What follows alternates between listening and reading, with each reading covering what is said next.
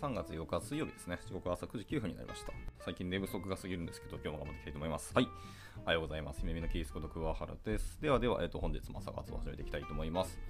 えー本日もですね、引き続き、 Creative Coding、The New Era っていう記事ですね、の、えーブログを読んでいこうと思います。えーとても熱いブログで、かつ、とても示唆に富んだですね、まあ、いろんな知見、今までご経験から多角的視点で、え creative coding について、えこう語っているブログなんですけど、まあ本当読んでてすごく面白いですね、単純に。これ別にクリエイティブコーディングをやってない方だとしても、あの読む価値はあるんじゃないかなと思ってますし、あのコーディングっていう単純にプログラミングの世界をなんか見る視点を変えるといいますか、幅を広げる意味での読み物としてとても良いと思ってますので、あもし参考になればと思いつつ、読んでいただければなと思います。かなり、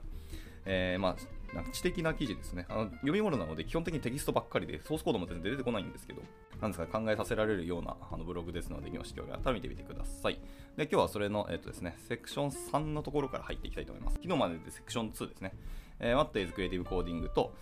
あれですね、The Art of Writing Code っていうところがセクション2でした。で、今日はそのセクション3ですね。続きまして、3つ目はですね、え How is Creative Coding as an art form、different from other art forms ってことですね。えまあ、クリエイティングコーディングは、え他のアートフォームとどう違うのかっていうところからですね、セクション3入っていきたいと思います。ではでいきますかね。えっ、と、鹿内さんですね。おはようございます。ご参加いただきありがとうございます。また昨日は大変ありがとうございました。はい、今日もダラダラと読んでいきたいと思いますので、まあ耳のお供にでも使っていただければと思います。はい、ではでは、えーいきましょう。えープログラミングの世界には、えー優れたソフトウェアを構築するプロセスを加速し、えー簡素化するために利用される、えー確立された、えー習慣とか慣例、慣習というものですね、が数多く存在します。えーそして、一般的にはこれらの慣習っていうのは、えーメディアとしての行動に完全に固有のものになります。え中にはクリエイティブなコーディングにも通じるものがあり、えその中で最も重要なものは以下の通りっていうね、3つぐらいありますね。えー一つは、えーザ、まああれですね、ソースコードの再利用性というのが一つ目。えー二つ目はオープンソース文化ですね。はいま、他の人のコードをあの全然使って、え自分の開発とかプロダクトに、生かすということですね。で、三つ目がバージョニングです。え過去への扉って書いてますね。相変わらず海外の方はちょっと表現力がすごい詩的で面白いなと思いますけど。はい。っていうので、まあ、3つ、え再利用性、オープンソース、バージョニングでした。で、まあ、レゴブロックのように、えー一つのピースの、えーお一つのピースを他のピースですね、多くのピースと組み合わせて、さまざまな構造を作ることができますと。まあ、これが発展してオブジェクト思考みたいなところになるんですけど、で、えっと、関数も同様で、え入力と出力がどうあるべきかっていうのを明確にした上で、えー自己完結的に構築されることが多いため、さまざまな設定に組み込んだり、え複数のプロジェクトで再利用したりすることもできるようになりますと。はい。まあ、関数だからその代わりしっかりインとアウトを、え厳密にしなきゃいけないので、えー、とドックですね。例えば僕はあの JavaScript を書くんで JSDoc とかいうところですけど、だったりコメントをしっかり書くっていうのは結構大事かもしれないですね。やっぱりあのホワイトボックス化しないと関数使いづらいですからね。かつ再利用するにも障壁があるので、ドキュメントはしっかり書きたいなって感じですね。えー余談でした。で、えっと、関数はあくまで一例であり、特定のコードのえー一行にも当てはまったりはします。例えば画家というのは、えー毎回ゼロから新しい絵を描き始める必要がありますけど、えーコーダーは古いプロジェクトの断片を足がかりにすることもできますと。このように、えーコーダーというのは概念的な知識を得るだけではなく、汎用性の高い、えーツールベルトのようなレパートリーを得ることができますと。これも確かにそうですよね。はい、なので、まあ、いわゆるあの巨人の方に乗っかるじゃないですけど、過去の英知に、えー頼るっていうのは確かによくある話だなと思いましたね。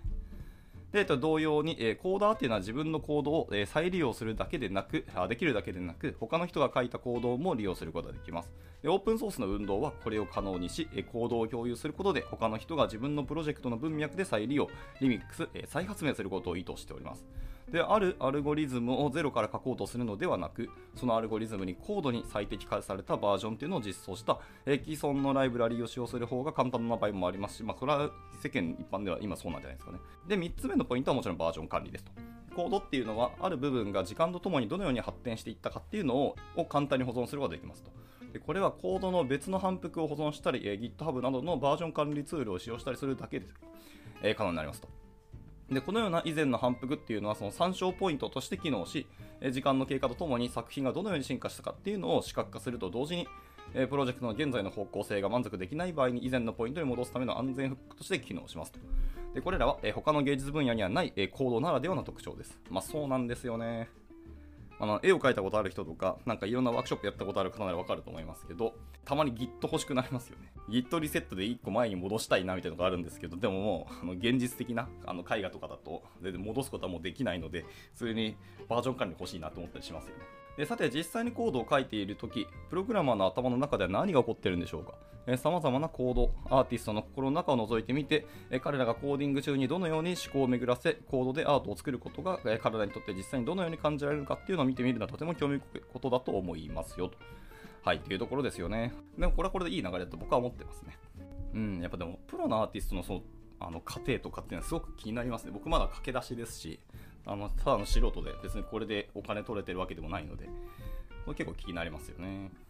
多くのシナリオでは、創造的なコーディングの試みっていうのは、アウトプットがどのように見えるべきかっていうのを期待することではなく、探索と探検としてさえ始まりますと。この設定では、コーダーっていうのは新しい発見をすることを期待して、未知の領域に踏み込む旅行者の役割っていうのを引き受けます。ほう。役割を引き受けるのが面白いですね。で、このトピックを、え深く掘り下げた素晴らしい記事っていうのが、え、エイミー・グッドチャイルドによるものですと。あ先ほど、あの、冒頭でも引用させていただいた記事ですね。はい、 generative art を作るのはどんな気分か、え generative art を作るのはアートを作るような感じなのか、それともアートを見つけるような感じなのかっていうところですね。が、えーと、書かれているそうです。また、えーと、エイミー・グッドチャイルドが、これツイートですね。はあ、写真家だけど私が作り出したものとふうに言ってるんですね。へえ、いや、ちょっとこれ面白い感覚ですね。いや僕はその写真家じゃないから、こういうご意見になるっていうのはやっぱそのプロの方の感覚なので、まあ、興味深いなと思いますけど、ザックはですね、基本的に自分のコードに命を吹き込み、コードが適切と思われる方法で、進化するのを許していますと。はい。で、ザックは自分の芸術的なプロセスや日々のクリエイティブな、えコーディングの実践に対する個人的なアプローチについて、え幅広く語っています、えスケッチ中の個人的なルールの一つに新しさよりも反復を優先するというものがあり、へえ、新しさよりも反復を優先するんですね。おこれまたこれで興味深いですね。えこれを彼のモットー、え ABI にまでしていますと。え彼はそういうなんかモットーがあるんですね、ABI というのが。え常に反復すること、彼は非常に、え面倒なことになりがちなこの反復プロセスを通じて、新しい手法や新しいアイデアが生まれると信じています。やっぱ本当は皆さん、独自の方法だったり、独自のあれですね、メソッドをご自身の中に持ってるんですね。で、えっと、またザックの、えっと、引用が続きます。えでも今は、え創造性とはむしろ退屈で同じことを何度も繰り返しほとんど瞑想のようなもので、え重要なのはショートカットや休憩変化手を加えることだと信じています。あ感じていますと。はあね。でこれはですねザック・リバーマンの2017年のデイリースケッチっていう投稿ですね。ミディアムの記事があるんでそれから引用されてますと。で、えー、また、サスキア・フリーケっていう方がいらっしゃる。でもこの方も、えー、過去7年間、毎日コーディングの練習を続けてきた。結果、まあ、同じような視点を実は持っていますと。で、この方の引用ですね。えー、A conversation with えー、繰り返しが探求の鍵になります。ほんのわずかな変化でも新しいアイディアを得ることができます。できる限り自分の作品を再利用し、他の以前のスケッチの要素も組み合わせるようにしましょうと。あそういう意味での、えー、っと繰り返しが反復なんですね。で、まあ、続きます。でこのスペースでもう一人、えー、多作なクリエイターが、えー、タイラー・ホップスっていう方ですね。タイラーは新作を作る際の哲学やアプローチが似ており、ジェネラティブアートの5年間を振り返ってという記事の中で次のように述べていますと。もうなんか引用とリンクだらけでもうなんか 読むものがどんどん加速的に増えてきてちょっとやばいなと思いますけど、えー、私が驚いたのはアイディアっていうのは本当に重要ではないということです。アイディアが重要じゃないんですね。へえ、や僕やっぱアイディア勝負だと思ったんですけど、この世界。そうじゃないですね。重要なのはスタジオ、もしくはその、まあ、寝室の机でもどこでもいいんですけど、スタジオで時間をかけることだと。物理的に座って何かをすることで、新しい作品が出てくるんだと言ってます。はい、えー、タイラー・ホブスのプログラミングでアートを作ってきた5年間を振り返ってっていう記事ですね。いやこれはこれでまた読みたいんで、ちょっとまた別で、朝活やるかちょっと悩ましいですけど、読んでみたいと思います。はい、えー、でこれは個人的な経験からも私の場合うまくいったと思います、えー、アートメイキングのセッションのゴールっていうのは、えー、最後に新しい作品を完成させることではなく、え探求するという行為そのものにあることもあります、えこれはクリエイティブライティングの世界でのエクササイズである、えフリーフォームライティングっていうのを思い出されることがあります。フリーフォームライティングっていうのがあったんですね。僕ちょっと知りませんでした。で、えここでまた、えジェネラティブコレクティブっていう、え記事ですね。えクリス・ロリードっていう方の、え記事ですけど、から引用されてます。え発見すること、え発見と実験っていうのはジェネラティブワークの最も充実した部分の一つになりますよと。はあ、もうなんか、なんですかね。さっきからずっと共有会一言だらけで、個人的にはもう もうすでにお腹いっぱいというか、逆にもうワクワクが止まらなくても、この後仕事をほっぽり出して アートの、アートをしたいなと思いますけど、はい。すいません。いや、じゃあちゃんと仕事します。戻りますね。で、ライブコーダーの成功者である、えアレックス・マクレーンという方はですね、コンピューターを使った作業を話し言葉に、え例えていますと。で彼は、えインタビューの中でコンピューターを扱うことは本質的に言語マシンを扱うことだというふうに述べています。えで、まあ、またこれを、ま、インタビューの、え、リンクも貼られてますし、また彼の、え、ライブコーディングっていうあ、ライブコーディングとは一体何なのかというところですね。What on earth is live coding? っていう記事があって、それの、え、引用だそうです。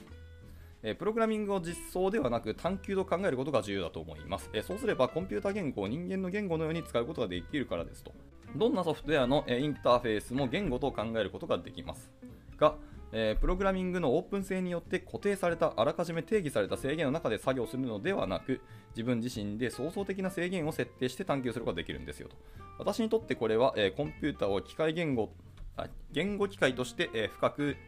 利用することになりますよということでした。へえまあ、普段のまあ確かにプログラミングもまあ実装っていうふうに言うんですけど実は探求だっていうふうに言っていると。でまた捉えることもできるし、そうなるとまた違った世界が見えてきたりするってことですね。はいはい。で、えっと、コンピューターのコードを人間の言語のように考えることは、えー、メモアクテンっていう方もですね、えー、示唆されていて、え芸術のためにコードを書くという行為を書かれたものよりもむしろ話し言葉のように扱うかもしれないというふうな考えを持っていますと。で、また、アットメモ TV っていう方ですね。はい。の引用ですけども、えー、基本的にこれ、えー、でももっとゆっくり締め切りが迫っていなければっていうところで、あのなんか別のリンクが貼られてますね。はい。基本的にこれだそうですけど、ちょっとそのこれというリンク開いてみましょうか。Twitter のリンクしか貼られてなかったので。ああ、自負動画が貼られていまして、なんか犬がですね、あのまあ、家の中で電車に乗ってて、えーと、ひたすら線路をずっと敷いていってるって感じですね。自分が乗っている電車の、まあ、電車、これは汽車かな。汽車があって、その汽車の、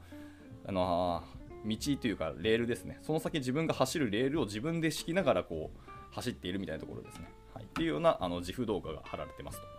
えー、まあ、基本的にはこれのことだと言ってます、でまあ、その道も別にあの決まってはないし自分でどんどん描いていくってことだという表現だと思うんですけど、まあ、ちょっと読んでいきましょうか。はい、えー、また、えー、ティム・ローデンブロッカーの考え方も好きで、クリエイティブなプロセスをアーティストがマシンと対話する共同作業に、えー、なぞらえていますと。これまた、えー、別のところで引用貼られてますね。え creative coding と何かっていうティム・ローデンブロッカーの言葉を引用されてます。え creative coding ではプログラマーっていうのはコンピューターと、え創造的な対話をします、え creative coding ではコンピューターが理解できる言語、つまりコードですね。で、話しかけ、表面的表面に visual object を表示するための命令を策定しますと。最初はコンピューターの動作をほとんどコントロールできません。しかし、それで良いんですよと。なぜなら、驚くような結果っていうのは常に新しいアイデアや視点を生み出すからですと。まあそうなんだよね。予想外な結果ほど、なんか新しいアイデアとか新しい視点をどんどん生み出してくれるって本当そうなんですよね。はい、想像が想像を生み出すみたいなところなので、これ結構面白いんですよね。セクション4結構まだ長い、長い。時間がね、9時半になってしまったので、ちょっとどこで区切ろうか悩ましいんですけども、でそういう意味で、最初の期待値と現実の間にちょっとズレがあるんですよと。ここに関してまた、えー、クリス・リサーチュって方のツイートを引用されてますけど、えー、期待と現実が一致することはほとんどありませんが、私はいつもその間の、えー、驚きっていうのを楽しんでいます。発見、発見のような感覚になりますよということですね。で、コードではこうした想定外のプロアウトプットっていうのがバグや実装ミスという形で現れることが、まあ、まあ、結局は多いんですけど、もし最初から自分の考えをコードという形で完璧に表現できていれば、バグも発生せず、結果として予期せぬアウトプットに遭遇することもないでしょう。しかし、人間は間違うものであり、えー、完璧な翻訳は理想に過ぎない。間違いがあるからこそ人間は、芸術は人間らしくなるのですと。本当にいい一言ですね。まあ、お仕事、ビジネスのお話の中では、やっぱバグとして判断されて、それはいわゆる悪いもの、間違ったものっていう風にはやっぱなってしまうんですけど、こういうクリエイティブな視点の方に来ると、人間が間違うからこそ予想外があって、そこから新しい発想、アイデアとかクリエイティブが生まれて、より芸術になっていくし、そこの芸術がまた人間らしくなるっていうのは、本当にその通りだと思うので、この捉え方はま本当に面白いですよね。バグとか間違いこそクリエイティブだっていう風に言うこともできるなっていう感じですね。過大な一言言ってしまったんですけど、まあでもそういうことかなっていう感覚はありますね。はい、でこのことはですね他の芸術活動にも実は見られますと。えー、興味深い例として、えー、ジャン・オーギュスト・ドミニク・アングルというの有名な肖像画、えー、ドーソンビル伯爵夫人って2000えー1780年っていうのがあるんですね。まあ、これ冒頭でも引用された、あれですね、作品で、もともとその下書きスケッチから実際の本作品、完成品こうでしたよみたいなところのお話がセクション1かな、もっと前かな、にあったんですけど、その時にも引用されたやつですね。で、まあ、このスケッチはもちろん先にご紹介しましたとも、あの記事内に書かれてますけど、えー、でこの絵の中には意味がわからないものが実は2つありますと。お分かりになりますでしょうか？え鏡の位置が、え歪んでいるのなら別ですけど、え彼女の人差し指は見えていないはずです。え次に右腕ですけども、これは胸の真ん中から飛び出しているように、あ飛び出しているようで、え解剖学的に意味がありませんというふうに言ってます。はあ、まあでも確かにそうですね。絵的に見れば、彼女の人差し指は見えていないはずですと。っていうのと、はい、確かに右腕、まあ、普通に腕組んでるんですけど、その右腕がいきなり胸から出てるような風に見えていて、まあ、解剖学的に意味がないと。でもまあでもそんなことは実はどうでもよくて、この絵は機能自体はしていると。イングレスはこの点をよく褒めたたえられますと。もしかしたらこれ意図的な芸術的選択だったかもしれないし、翻訳中に意図せず失われたディティールだったのかもしれないと。はあ、まあ、本人がいないから実際どうなのかちょっとわからないですけど、この辺の言葉はちょっと聞いてみたいですね。本当だ、どうだったのかっていうのはですね。次の一言が結構いい一言なので、ここはちょっと読みたいと思いますが、えー、私が好きなのはこのようなミスの捉え方、えー、ボブ・ロスの哲学っていうのがすごくいいよって言ってました。ちょっとここはボブ・ロスのあの YouTube 動画があって、そこで、まあ、ボブ・ロスがあの絵を描きながらあのインタビューに答えてるっていう YouTube の本当16秒ぐらいの短い動画なんですけど、そこの最後の最後に人こういう一言言ってるんですね。We don't make mistakes, we make happy accidents って言ってますね。はい、私たちは間違いを犯すんじゃなくて幸せな事故を起こすんですよっていうふうに言ってますと。いや、この一言はしびれますね、本当な。なるほどねっていうところですね。で、またですね、えー、でステファン・キングと、えー、ジョージ・ R.R. マーティン・チャックリングっていうのかな、これは。っていう方の、えーと、お二人の対談ですね、の YouTube 動画もあって、そこの一言がちょっと一部切り取られてますね。はい。えー、そろそろ終わりにしよう、えー、ずっと聞きたかったことはないかっていうので、え、聞いてますけど、はい、そうそう、え聞きたかったことがあるんだ。どうしてそんなに早くたくさんの本を書けるんだっていうのをあの聞いてみました。まあそこでちょ結構ヒステリックな笑いが起きたらしいんですけど、えー、このセクションで最後に触れたいのは、えー、実はライティング世界に由来するアナロジーで、もともとジョージ・ R.R. マーティンが、えー、インタビューの中で、え語ったそうですとあ。語った考えたそうです、えこの例えの中で彼は作家には2種類のタイプがあるというふうに述べています。はいまあ、YouTube の動画もあるので、興味ある人は見てみてくださいと。え作家には、え2つのタイプがあると思う、え建築家と庭師だというふうにおっしゃってます。作家には建築家と庭師がいると。これどういうことなんだろうまあ、詳しいことはちゃんとあれですね、記事内というか動画を見た方が多分いいんでしょうけど。で、その違いを一応別の動画でも、え、説明してますけど、